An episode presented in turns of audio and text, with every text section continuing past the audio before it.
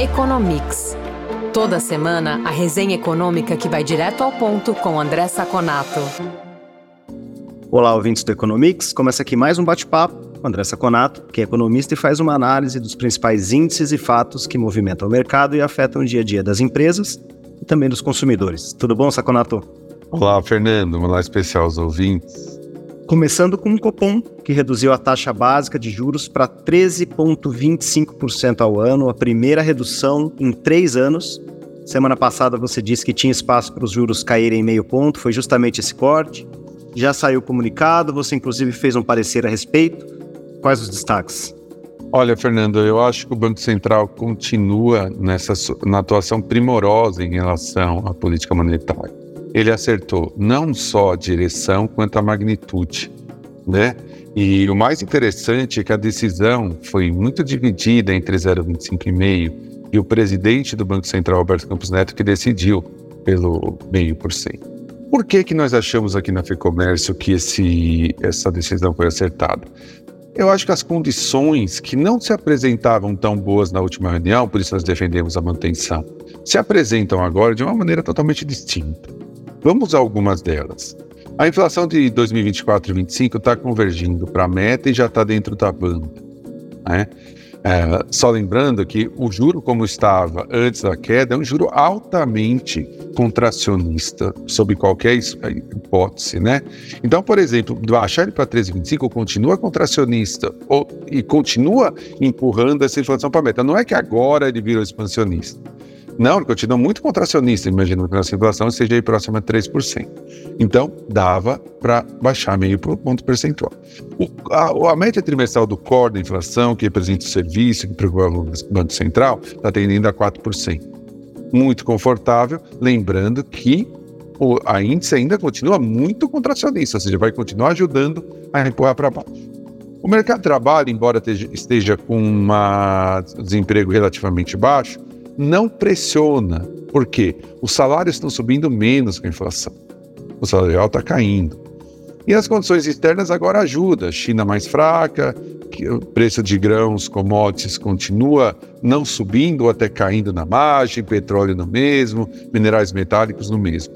Ou seja, você joga isso para o terreno de ajuda e não de, de, de para atrapalhar a inflação. O dólar comportado, o Brasil melhorou aí sua posição na agência FIPS, mesmo agora voltando aí para um patamar próximo a 4,90 por conta dessa baixa juros, continua muito comportado.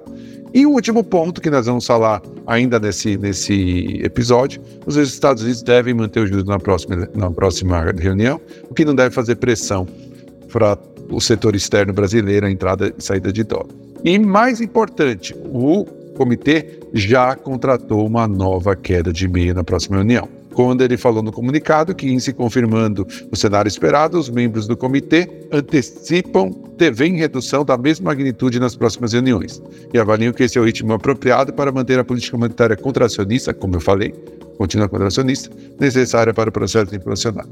O Banco Central está fazendo uma condição primorosa, vai poder baixar os juros aí pelo menos por umas 5, 4, 5 reuniões no mínimo, e é, ajuste, é, o ajuste monetário está sendo feito no timing, na direção correta. Saiu produção industrial, dados do IBGE, alta de 0,1% agora em junho, mas não reverte um cenário de queda. De janeiro até junho, no acumulado, a produção encolheu 0,3%.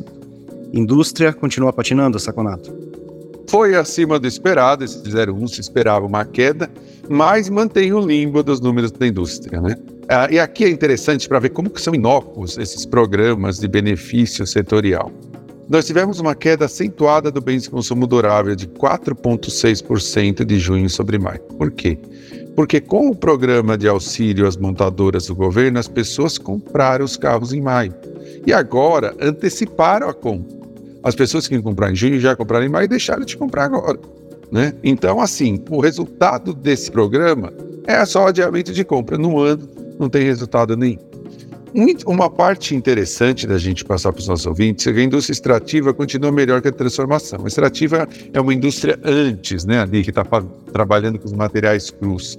Ela que está segurando a média próxima de zero. Se fosse pela transformação, a indústria teria uma queda, uma recessão. Agora, o processo de queda de juros vai favorecendo a transformação, que depende muito do consumidor final ter uma taxa de juros menor. Mas não vai ser agora. Isso é um delay. Vai começar a baixar agora para o consumidor sentir essa, essa taxa de juros daqui a um ano. O empresário, tanto no comércio, serviço, na indústria aqui, ele sente um pouquinho antes, que vai baixando o financiamento que tem que pegar para expandir o negócio, sente antes, mas o consumidor vai demorar para sentir. Mas, de qualquer maneira, já tem uma perspectiva melhor. Em geral, a indústria continua patinando sem planos e horizontes de longo prazo. Precisamos de um plano de longo prazo da indústria que inclua educação, que inclua investimento em tecnologia. Infelizmente, no Brasil, nós não temos e não é de agora, é de há muito tempo. Quer saber mais sobre o comportamento da economia? Conferir indicadores e pesquisas que orientam o mercado? Ter acesso a informações de especialistas em primeira mão e conteúdo exclusivo? Visite o lab.fecomércio.com.br.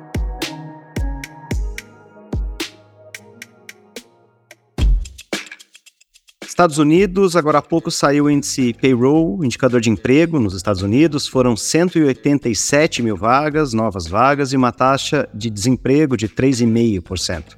Olhando para esses e outros indicadores que vêm a reboque, quais os destaques, Saconato? Olha, Fernando, o que nós temos aqui foi que a expectativa era de 200 mil empregos, ou seja, a expectativa para julho era maior do que veio. Esse número era muito aguardado pelo mercado, porque os últimos dados da economia americana, desde o PIB os PMIs, vieram muito positivos. Então, o mercado começou a se preocupar que pudesse haver mais um aumento da taxa de juros na próxima reunião do Banco Central do FED. Esse número, e somado ao salário médio de alta de 0,4% né, no mês nominal e 4,4% no ano, ainda mostra uma pressão, mas uma pressão bem menor nos custos. Tá? Depois do, dos resultados, as bolsas ampliaram as altas. Ou seja, a visão é que esse resultado confirma a tese de que o Banco Central deve sim fazer uma parada de aumento de juros na última reunião. Tá? Então, é, acalmou o mercado, por isso que as bolsas subiram, por isso que é, houve uma animação no mercado. É a nossa visão. A visão é que realmente a última aumento da taxa de juros foi na reunião, na última reunião do FED. Na China, o índice de gerente de compras, o PMI, segue abaixo dos 50 pontos. O índice está em 49,3, dados de julho, um número que indica a contração. E o setor de serviços também está em queda, uns 51,5 pontos, esse um pouco acima do patamar de contração. De todo modo, mostra uma economia com dificuldade para retomar o crescimento, Seconato? Sem dúvida nenhuma, sem dúvida nenhuma, Fernando. São, o, o PMI da indústria está menos de 50 há muito tempo, coisa que não acontecia desde 2019. E o PMI de serviços não decola, ele fica ali muito próximo da estagnação.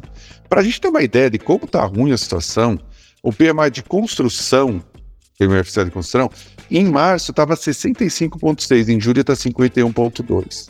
A aceleração da queda das exportações, somada a um mercado interno muito fraco, mostra que a economia chinesa não tem força. E todos os pacotes fraquíssimos de auxílio que o governo tem fazendo vem tendo muito pouca influência ou não tem influência nenhuma.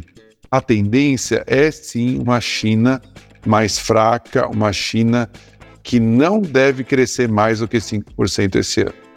A notícia boa é que isso traz um alívio para os preços das commodities e preço do, e, e, inflação no Brasil. A notícia ruim é que os exportadores não devem ter um ano tão bom, mas por outro lado, esse crescimento de 5% da China já basta para que não tenha grandes quedas de preço na exportação, talvez excetuando aí minerais metálicos. Então, é a tônica da China. O governo não vai fazer uma, muitos movimentos em direção a salvar ou fazer um grande pacote imobiliário ele vai ficar fazendo pequenas mudanças na, nas políticas monetárias e fiscais que não vão, dar um, não vão dar um efeito grande e vão só manter aí né, o mercado não muito pessimista. E é isso que deve acontecer: 5% aí de crescimento do PIB no final do ano. Saconato, obrigado pela análise. A gente continua acompanhando. Até semana que vem.